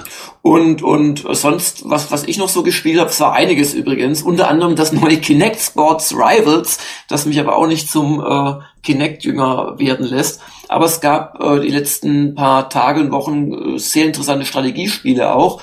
Das eine ist Age of Wonders 3, so ein Fantasy-Globalstrategiespiel mit sehr schwierigen Kämpfen und auch sonst unglaublich komplexen Geschichten drin. Also wer, wer einen Wochenend- und äh, Osterferien Tod, äh, Zeittotschläger sucht, der ist damit sehr gut bedient. Und jetzt im Moment teste ich gerade ein entfernt ähnliches Spiel, auch Fantasy, auch Rundentaktik, ähm, und zwar Warlock 2 The Exiled von einem, glaube ich, belgischen Studio. Und ähm, auch das ist ganz gut und sehr viel farbiges Truppenmaterial auf der Karte und Zauber und Forschung und Götter und Pipapo. Also zurzeit hat man fast so ein bisschen ein Revival der Rundenstrategie, könnte man meinen. Zumal ja jetzt am Wochenende aus Versehen von einem französischen Spielemagazin eine Preview zu äh, schnell online geschaltet wurde und 2K hat sich dann beeilt, das ganz schnell auch zu bestätigen. Und zwar wird das nächste Civilization-Spiel von Fireaxis ähm, Beyond Earth sein, also Civilization Beyond Earth. Und da wird man dann in der bekannten Machart von Civilization 5 einen fremden Planeten wohl erkunden und das Ganze erinnert natürlich sehr an Alpha Centauri, das damals der Brian Reynolds für ja auch schon Fire Access gemacht hat. Also es stand natürlich Sid Meier's Alpha Centauri drauf, aber es war von Brian Reynolds und ähm, ja, also klingt sehr spannend, was da angekündigt wurde. Dann dränge ich mich ganz schnell rein. Ich habe zwei äh, sehr grundsätzlich andere Rollenspiele zu melden. Das eine ist, jetzt lacht's nicht, äh, Angry Birds Epic. Das sollte jeden Moment eigentlich auch im Rest der Welt erscheinen. Da gab es einen Soft Launch in Kanada, Australien, Neuseeland und äh, das ist quasi die Angry Birds Vögel und natürlich auch die grünen Schweine in einem Rollenspiel als Charaktere. Äh, das ist quasi so Fa Final Fantasy Light, Rundenkämpfe, Dreierparty. Ähm, es hat voll diesen infantilen Humor und bunt und tralala, aber das sollte man mal ein bisschen länger spielen. Also da muss man dann schon richtig taktieren und verschiedene Charakterklassen und gucken, welche Sonderfähigkeiten die Schweine haben und wie konter ich das. Ähm, äh, hat wirklich Spaß gemacht, ideal. Ähm, auch als Free-to-Play-Spiel eigentlich gut designt. Äh, ich war jetzt eigentlich ganz zufrieden damit, äh, wie schön man spielen kann, ohne halt Geld auszugeben, wenn man halt ein bisschen nachdenkt und, und halt äh, wirklich die Taktiken anpasst. Also Angry Birds Epic, wenn es rauskommt, dürfte nicht mehr lang dauern, sollte jeder Rollenspieler ruhig mal downloaden. Auch wenn Angry Birds im Namen ist, es spielt sich wirklich sehr rollenspielerisch ja, und am anderen Ende des Spektrums, ähm, äh, The Elder Scrolls Online ist er jetzt erschienen und das ist so ein sch schön für abends mal ein Stündchen. Äh, es ist ja ein Online-Rollenspiel, aber ich ähm, spielt's äh, vorwiegend solo, weil sie haben so schön diese diese Quests, diese Quest-Serien mit so verschiedenen Kapitelchen und Etappen und dann passiert was und da wird wieder alles erklärt. Das hat also alles einen gewissen Story-Kontext und ähm, das ist wirklich sehr ideal so für den Feierabend jetzt mal so mal so mal eine Stunde mal was erleben und dann kann man so eine Questreihe abschließen und dann hat wieder einen halben Level gemacht. Ähm, ja, also ich bin noch relativ früh drin, aber äh, das ist so quasi am am anderen Ende der Komplexitätsskala. Also Angry Birds Epic und The Elder Scrolls Online. Ich glaube, ich habe so die beiden Extreme äh, des Rollenspielgenres in den letzten Tagen und Wochen ganz gut abgedeckt. So, der nächste, wer hat noch nicht?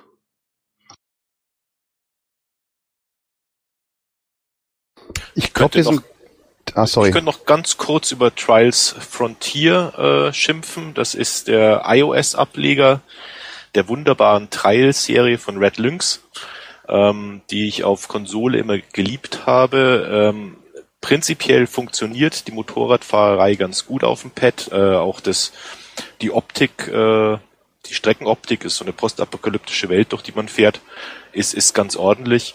Bloß ist es auch Free-to-Play und äh, ist relativ penetrant in der Art und Weise, wie es dich zum Spielen zwingen will. Deswegen, man kann es mal ausprobieren. Ähm, es ist ganz spaßig, äh, spaßig, Entschuldigung, zwischendurch, aber äh, doch eher für so eine riesen coole Marke eher enttäuschend.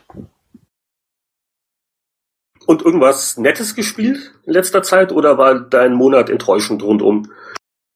Ich habe auch ein bisschen in Elder Scrolls Online reingespielt. Das ist äh, sehr nett. Also ich, ich habe gerade nicht die Zeit, mich, mich da wirklich äh, total reinzufuchsen. Aber als, als Solo-MMO äh, funktioniert es wunderbar und das ist eigentlich ganz das Richtige für mich. Also wenn ich jetzt wieder ein bisschen, wenn es wieder ein bisschen ruhiger wird, äh, dann, dann werde ich das weiter zocken.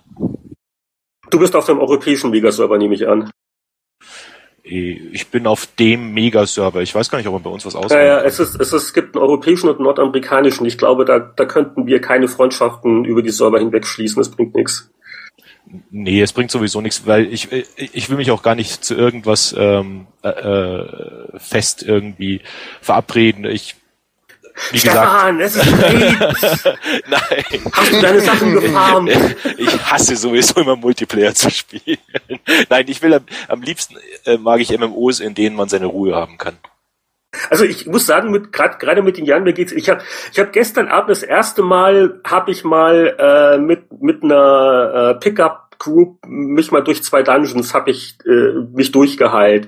Ähm, äh, es ist schon nett, aber ja, also die Sache mit der Zeiteinteilung, also bei mir ist es auch äh, ähnlich. Ich spiele MMOs eigentlich am liebsten alleine. Traurig aber wahr. Ja, und dann biegen wir auch unauffällig auf die Zielgerade ein und das bedeutet beim Spieleveteranen-Podcast üblicherweise, dass in einem alten Heft geblättert wird. Äh, das kann man ja auch heutzutage noch digital alles mitmachen. Äh, auf kultpower.de gibt's ein wunderbares Powerplay-Archiv unter anderem. Und da greifen wir uns heute heraus die Ausgabe 8 1990. Warum? Äh, ganz einfach, das war nämlich die Volker fängt die neuen Job an Phase. Und streng genommen, glaube ich, war die 7 deine erste Powerplay, aber die hatten wir schon mal beblättert.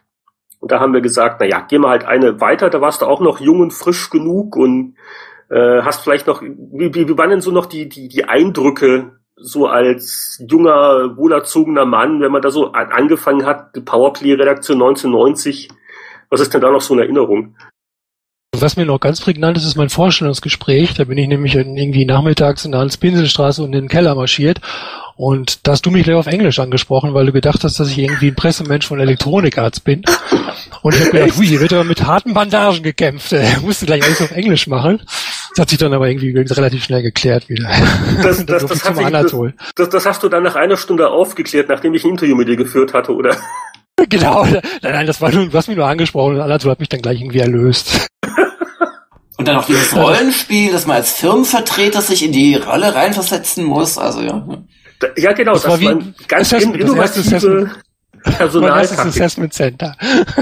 Ich kann mich übrigens auch noch eine ganz andere Geschichte an mein Vorstellungsgespräch auch bei Heinrich und Boris erinnern. Das war im tiefsten Februar und ich bin bei Nacht und Nebel durch das Münchner Umland geirrt mit meiner alten Rostlaube und kann mich noch dran erinnern, wie ich irgendwo, es muss in Feldkirchen gewesen sein, eine alte Oma fragte, wo es denn hier äh, nach Poing geht und ich habe die Antwort nicht verstanden. So, oh, und ich dachte oh, eine Eingeborene. oh Gott, eine Eingeborene, genau.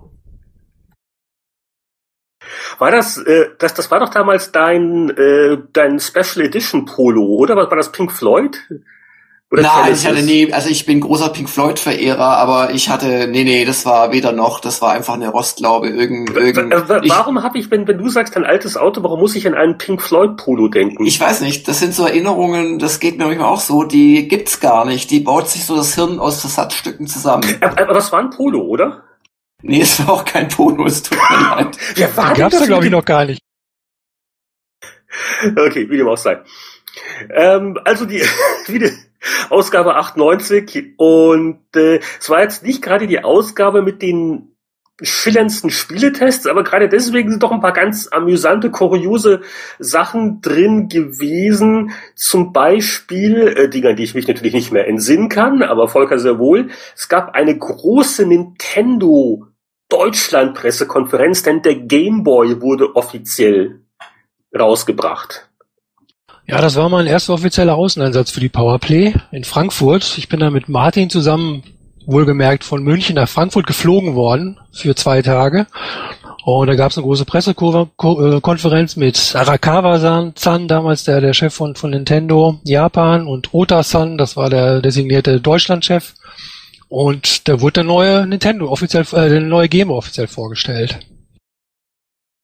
Äh, ich glaube, das war auch eine große Nummer, weil Nintendo hatte ja äh, in den 80er Jahren äh, wie Bienengräber, so eine Vertriebsfirma gehabt. Aber ich glaube, das war so, äh, zu der Zeit wurde wirklich dieses Nintendo of Europe in Großostheim so offiziell aufgemacht, oder? Oder weil ich sehe auch hier gerade die alten Fotos, also Fritz Egner, der damals als äh, Moderator relativ bekannt war, und auf der, der linken, auf der rechten Seite von dem Bild ist der Herr Stahler, der war, glaube ich, sogar von Bienengräber, wenn mich nicht alles täuscht. Also was, es war so gerade in der Übergangsphase.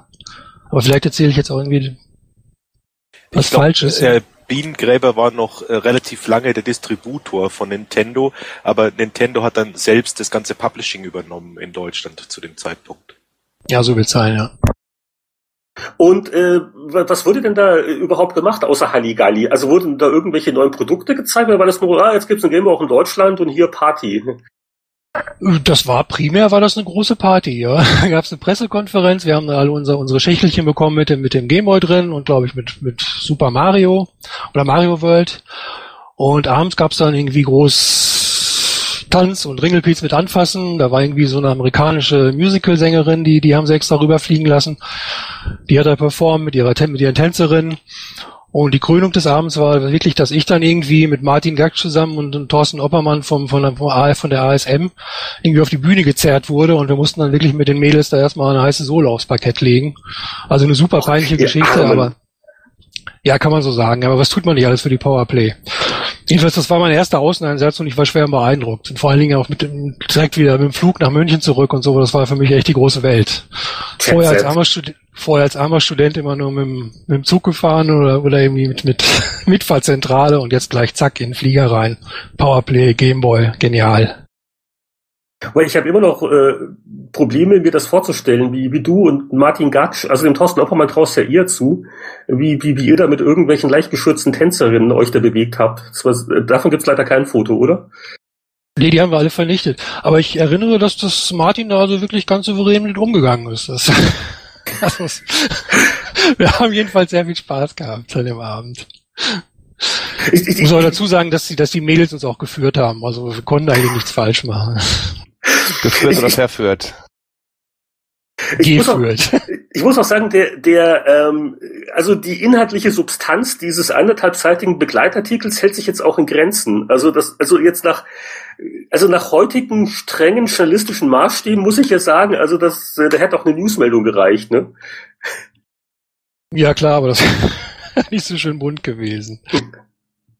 Das war eigentlich auch mehr für Mainstream-Medien. Also wir hatten auch irgendwie verschiedene Fernsehsender dabei und auch ah. Publikumspresse und wir waren eigentlich nur so als, als Beigabe dabei. Verstehe, ja, das macht Sinn, okay. Aber du warst doch auch vor Ort. Also, das ist völlig ja, ausgeblendet. Ja, ich, ich, ich, ich habe ich wollte es nicht glauben. Ich bin auf dem Foto drauf. Vor allen Dingen, ich, ich habe eine Krawatte an. Das ist äh, sehr ungewöhnlich. Also sowohl meine Anwesenheit als auch der Schlips. Ich weiß nicht, ob das ich selber war. Also ich kann mich an nichts erinnern. Und Horst Brandl, in Klammern kein Powerplay-Redakteur, wo kann man den unterbringen? Äh, Horst war äh, lange Zeit bei Happy Computer und hat dann 68.000er gemacht. Und ich glaube, mhm. da war er damals auch noch. Also der war auch Markt und Technik. Ähm, der hat sich aber dann auch in den frühen 90ern selbstständig gemacht mit dem ICP-Verlag und hat die Atari ST-Zeitschrift TOS gemacht. Ja. Und hab sie selig. Ja, gut, äh, gut. Atari ST-Zeitschriften gibt's nicht mehr so viele. Aber ein Horst gibt's noch. Schönen Gruß bei der Gelegenheit. Ähm, hat sie jemand sonst noch was Schönes gefunden? Also ich, ich, ich erzähle immer gern begeistert von der Anzeige auf Seite 2, links gegenüber dem Editorial, diese Doma Compilation Heroes mit der ähm, wirklich kreativsten äh, Zeichnung von einem Typen, der wohl Arnold Schwarzenegger sein soll, wie er eine Kettensäge hält, als würde die ein Baumarkt-Azubi vorführen und nebendran steht Luke Skywalker und guckt entsetzt rüber. Also so unfreiwillige Komik, Seite 2, mal in Ruhe mal angucken. Ich mag Seite 121, da gibt es ein Spiel namens Unreal von Ubisoft. ist, glaube ich, nicht verwandt, nicht verschwägert, oder? Nee, aber irgendwie scheinen die damals nicht ihre Markenrechte gut eingetragen zu haben. Das hätten die noch heute von, von Epic Geld bekommen können dafür. Das Unreal ist ein relativ seltenes Spiel für 16-Bit. Äh, also äh, für Amiga ist es richtig teuer. Da zahlst du heute um die 100 Euro oder sowas. Echt? Ui. Ist das so ein Sammlerding? Das Unreal ist ein Sammlerding, ja.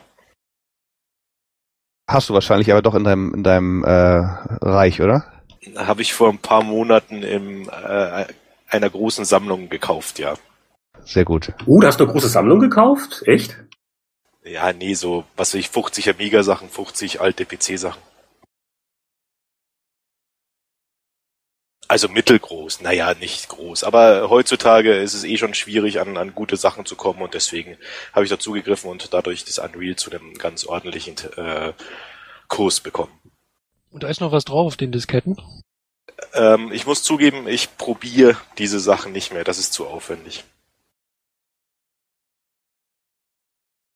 Was ich ja im WM ja spannend finde, ähm, es gibt auch äh, Seite, Seite, Seite 95 da gibt es ein äh, großes Ding zur WM 1990, Italy. Wir wissen ja alle, wer die gewonnen hat. Äh, da springen dann Helden wie Rudi Völler, doch arg jugendlich sieht er aus, mit einem doch eher kühnen Trick, Hackentrick und Maradona und, und so, die springen hier wild durchs Bild. Also sehr, sehr, sehr Das ist ja auch, auch eine schöne Zeichnung, ja. Also das ist ein guter Hinweis. Ich glaube, in dem Heft sind die Anzeigen spannender als die redaktionellen Seiten. Äh, ja, vor allen Dingen der, der Rudi Völler direkt neben einem äh, niederländischen Nationalspieler, aber das, das ist, glaube ich, hier auf der Zeichnung der Rüd Gullit und der hat ihn ja nicht angespuckt. Oder? Ist der Rudi Niemals. Völler? Wer, wer, Niemals. Wer, wer, wer, wer hat denn damals, das, wer ist da, ich glaube, der Rudi Völler ist mal angespuckt worden vom Reikert, oder? Reikert, Reikert, Reikert. Genau. Ja, ja. Okay, also der ist, der ist nicht drauf. Deswegen ist das. Äh, äh, Aber es sieht so aus, als würde Rudi Völler Maradona in den Hintern treten. Oder? Sieht das, das so aus? Wer, wer, was ist denn das für, für dieses, dieses Gesicht rechts von Maradonas Hose, dieser Schnurrbart, der da dem Maradona so in den Schritt irgendwie. Der hat so ein Mafioso-Bart, der Typ, ne? Ja, ja.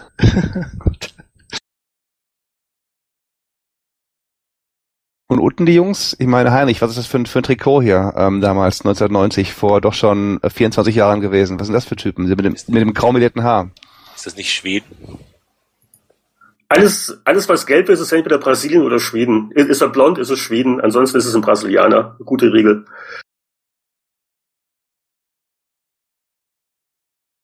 Okay, aber sicher, also so bei, bei den Spieletests äh, war jetzt nichts dabei. Ich schmeiß mal rein, äh, Bad Blood, der Timefolger zu Times of Lore von Chris Roberts, als er noch Action-Adventure-Rollenspiele gemacht hat. Ja, das war ein bisschen überschätzt, fand ich insgesamt. Also jetzt Powerplay war ja eh in der Wertung, in den Wertungen eigentlich immer recht niedrig und, und sehr kritisch. Aber mich hat das echt enttäuscht. Das, das, das, das war im Prinzip eine Minispielsammlung. Ja, 72 Prozent, ja. Volker Weiz meinte gut. Warum meintest Heinrich du das, Volker? Auch, äh. Wie kamst du da drauf? Ich fand diese, diese Flasche, die, die füllte sich, glaube ich, je nach, nach Hitpoints wurde diese Flasche, glaube ich, leerer oder voller. Das fand ich damals ganz nett. das hat gleich mal zehn Punkte oben drauf gegeben, oder? Originalitätsbonus. ja. Äh, Jörg, wolltest du dich nicht beschweren über die Wertung für ja, auch Centurion? Volker für Centurion. Aber ich habe mir jetzt den Test mittlerweile durchgelesen und mich auch da jenseits von verklärenden Sessions, ich glaube, ich habe es auf Konsole gespielt oder ich weiß nicht mehr, äh, na, das war schon nicht so toll, aber es war also 60 Prozent ist ja nicht schlecht. Ja, das, das also, war ja also damals schon noch im ja, ja, oberen Mittelfeld. Nee, nee, ich habe mich auch wieder erinnert. Also du konntest in den Schlachten relativ wenig machen und dann ja, aber es war ein schönes Spiel und ich mag Rom und darum, ich habe das gerne damals so als Casual-Strategiespiel gespielt. Ja, d'accord, das ist schon okay gewesen. Wo wir uns besonders viel Mühe mitgegeben haben, das waren immer die Dachzeilen oben. Panem et circensis. Sehr gut. Mutanten sind auch nur Menschen. Das ist von Heinrich gewesen. Könnte meine ganze Podcast-Ausgabe damit bestreiten, dass wir so äh, Dichterlesungsmäßig Dachzeilen rezitieren. Äh, ich, ich sehe schon, also uns gehen die Energien aus. Ich schmeiß noch mal ein in die Runde, auch noch ein, ein Volker-Test, Flight of the Intruder, oder war das prima eine Michael Hengsflug-Simulation, wo du mal einen Meinungskasten in zehn Minuten mitschreiben durftest? Ich fürchte, das war so im Fall. Also beim zweiten Heft habe ich, glaube ich, noch nicht so viel selber schreiben dürfen. Ich weiß nur, dass das irgendwie, du konntest, glaube ich, die ganze Staffel steuern, irgendwie sechs oder acht Maschinen und das war auch bockhart und unheimlich schwer, aber schon sehr gut gemacht. Das heißt, Mit damals die, die, die, die jungen Redakteure, die, die wurden, die durften schon was testen, aber, aber so nicht richtig, so noch mit Stützrädern. Und die wurden relativ, die wurden relativ stark gegängelt und durften die 32 Seiten Power-Tipps jeden Monat bestücken. Und das habe ich dann auch erstmal die, das erste halbe Jahr, glaube ich, gemacht. Wobei diese Sachen ja damals immer noch alle abgetippt werden mussten. Da gab's so, das wurde ja noch nicht auf Diskette eingeschickt oder per E-Mail, sondern das kam alles per Brief und wurde dann erstmal eingetippt. Und da habe ich bestimmt eine ganze Woche immer mit zu tun gehabt. Hilfe das war das erste, was und so. Ja. ja, genau. Das hat, glaube ich, vorher Anatol gemacht, und das dann ich nach einer Woche, als ich da war, durfte ich das dann machen. Aber da hat man auch ziemlich viel bei gelernt, muss man dazu sagen. Echt? Was denn? Also Leidensfähigkeit oder? Genau, das nutzt mir heute noch was. Schnelles Tippen. Und die, und die Interaktion mit den Lesern war sicher auch sehr befriedigend. Ja, zumindest als wir dann irgendwann mal den Tipp des Monats eingeführt hatten, da gab es glaube ich 500 Mark und äh, gab es so richtig guten Rücklauf immer. Also da hast du richtig gemerkt, irgendwie 50 Prozent mehr Tipps auf einmal. Auch tolle Sachen dabei mit Modellen und tollen Zeichnungen und Comics gemalt und ihr kennt das ja selber alles. Also mit viel Enthusiasmus und Liebe wird das gemacht. Das war eigentlich ganz nett, doch. Okay, dann, dann schließe ich diese Heftbeblätterung ab noch mit einem Verweis auf Seite 129, die Wunderwelt der Gameboy Bildschirmfotos. Also der, der Gameboy war richtig da. Wir wow. haben ja auch dann wir haben ja auch dann fleißig Importspiele natürlich auch ähm, vorgestellt. Äh, die ganze Redaktion war ja damals ein Gameboy-Fieber. Äh, allerdings hat uns das schon ein bisschen äh, Probleme bereitet im Zeitalter des äh, Bildschirm abfotografierens, also gerade so, so, so bei Tasselrot, äh, da werden dann aus den Screenshot-Versuchen so, ich weiß nicht, was, wie würde man sagen, so, so früh impressionistische, so, so Pixel im Nebel. Ja, Popeye und Othello sind ganz besonders toll. Es wäre das schon völlig, völlig ähm, vernebelt oben die Reihen, meine Güte. Mein Batman auf der nächsten Seite ist noch besser, da ist so kaum was zu erkennen. Weder Batman noch, noch der Joker noch sonst was. ist viel, viel grau. Grau in grau. Hm. Aber das war ein gutes Spiel, also das hat, glaube ich, richtig Spaß gemacht. 80 bekommen, ne? Oh, ja. 80er von VW. Das ist auch ein schönes Kürzel, ne? Benutze ich, ich heute noch. Ich habe noch eine Nerdfrage zu euren äh, Gameboy-Screenshots. Habt ihr die extra schwarz-weiß geschossen? Weil der war ja eigentlich grünstichig. Ja, das ist eine gute Frage. Bin ich jetzt auch nicht mehr sicher, aber ja, wäre ja eigentlich ganz Haben wir das Schwarz-Weiß-Film genommen oder haben wir das normal mit dem normalen Farbbierfilm geschossen und die haben dann äh, die Grafiker das dann einge und die, die haben das dann schwarz-weißisiert, ja. Äh, es ist deswegen eine gute Frage, weil es gibt auch einige Gameboy Selbstmach-Screenshots äh, in äh, Powerplay Video Games, die haben definitiv gelb oder auch mal grünstich. grünstich ja. ich, ich glaube, wir sind da durch verschiedene Phasen gegangen. Das war wahrscheinlich die Schwarz-Weiß-Phase. Oder, oder es war einfach, wir haben das Licht mal neutral hingekriegt, ja. Aber das ist, äh, da musst du Kollegen mit besserem Gedächtnis fragen. Ich weiß nur, dass wir immer noch irgendwie eine Makrolinse draufschrauben mussten, weil das eine andere Linse war als für die normalen Screenshots. Also es war auf jeden Fall eine Pain in the Ass. Stefan, vielleicht wie damals bei der ersten äh, Star Trek Folge, wo sie halt die die Filme abgegeben haben ins Labor, dann kamen die zurück und sagten, Mensch, der Spock, der war eigentlich noch ein grünes Make-up gehabt, warum ist der auf einmal so ganz ganz normal blass wieder halten hin und her. Und dann war halt die Sache, die sagten, Mensch, der ist so febelig gewesen, den haben wir lange dran gearbeitet, dass wir den Spock wieder normal gesichtig bekommen haben. Und die haben natürlich alle die Hände beim Kopf zusammengeschlagen und durften das alles normal drehen. Ähm, sorry, ich müsste mich aus familiären Gründen ausklinken. Ich glaube, das merkt niemand, oder wenn ich einfach. Oh, wir, wir, wir klicken uns alle aus. Ich war ah, jetzt okay. gerade bei der Schlussrede. Okay. ist, äh, und Jörg gibt uns das Stichwort. Äh, ganz familiär geht's zu Ende. Wir bedanken uns bei allen äh, Teilnehmern der Runde und den geduldigen Zuhörern und ganz besonders bei unserem äh, lieben äh, Stargast Volker Weiz äh, nach all den Jahren. Hat riesig Spaß gemacht und äh, dann verabschieden wir uns. Ne? Also, bis zum nächsten Mal. Tschüss. Tschüss.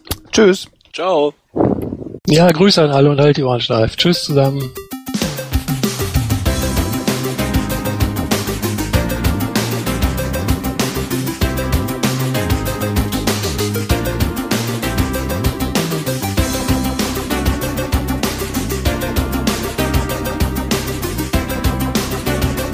Während die Herren nun munter weiter diskutieren, kommen wir forsch zum Abspann.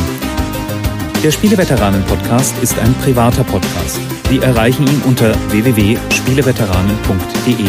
Auf diesem Blog finden Sie Informationen, Links und können sich an Diskussionen beteiligen. Wir wünschen Ihnen viel Spaß. Bis zum nächsten Mal.